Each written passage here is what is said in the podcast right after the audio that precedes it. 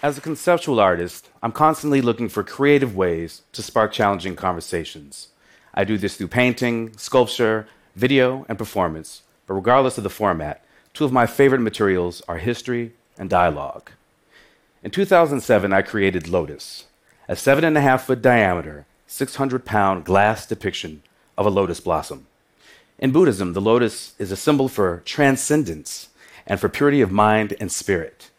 But a closer look at this lotus reveals each petal to be the cross section of a slave ship.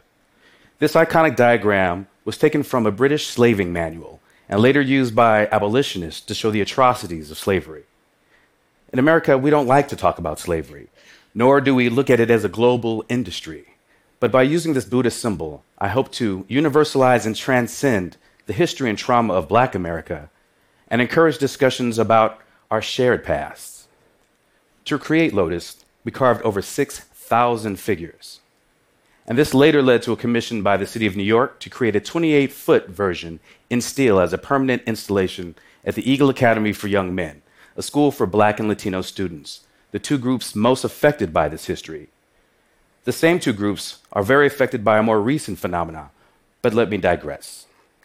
I've been collecting wooden African figures from tourist shops and flea markets around the world, the authenticity and origin of them is completely debatable, but people believe these to be imbued with power or even magic.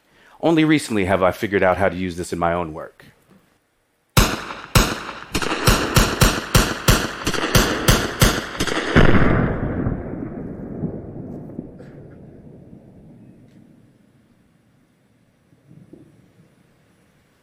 Since 2012, the world has witnessed the killings of Trayvon Martin, Michael Brown, Eric Garner, Sandra Bland, Tamir Rice, and literally countless other unarmed black citizens at the hands of the police, who frequently walk away with no punishment at all.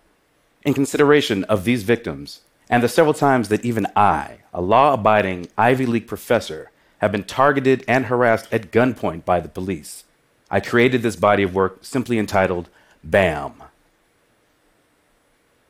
It was important to erase the identity of each of these figures to make them all look the same and easier to disregard. To do this, I dipped them in a thick brown wax before taking them to a shooting range where I re sculpted them using bullets. And it was fun, playing with big guns and high speed video cameras, but my reverence for these figures kept me from actually pulling the trigger, somehow feeling as if I would be shooting myself. Finally, my cameraman, Raul, fired the shots. I then took the fragments of these and created molds and cast them first in wax and finally in bronze, like the image you see here, which bears the marks of its violent creation, like battle wounds or scars. When I showed this work recently in Miami, a woman told me she felt every gunshot to her soul, but she also felt that these artworks memorialize the victims of these killings, as well as other victims of racial violence throughout U.S. history. But Lotus and BAM are larger than just U.S. history. While showing in Berlin last year, a philosophy student asked me what prompted these recent killings. I showed him a photo of a lynching postcard from the early 1900s and reminded him that these killings have been going on for over 500 years. But it's only through questions like his and more thoughtful dialogue about history and race can we evolve as individuals and as society. I hope my artwork creates a safe space for this type of honest exchange and an opportunity for people to engage one another in real and necessary conversation. Thank you.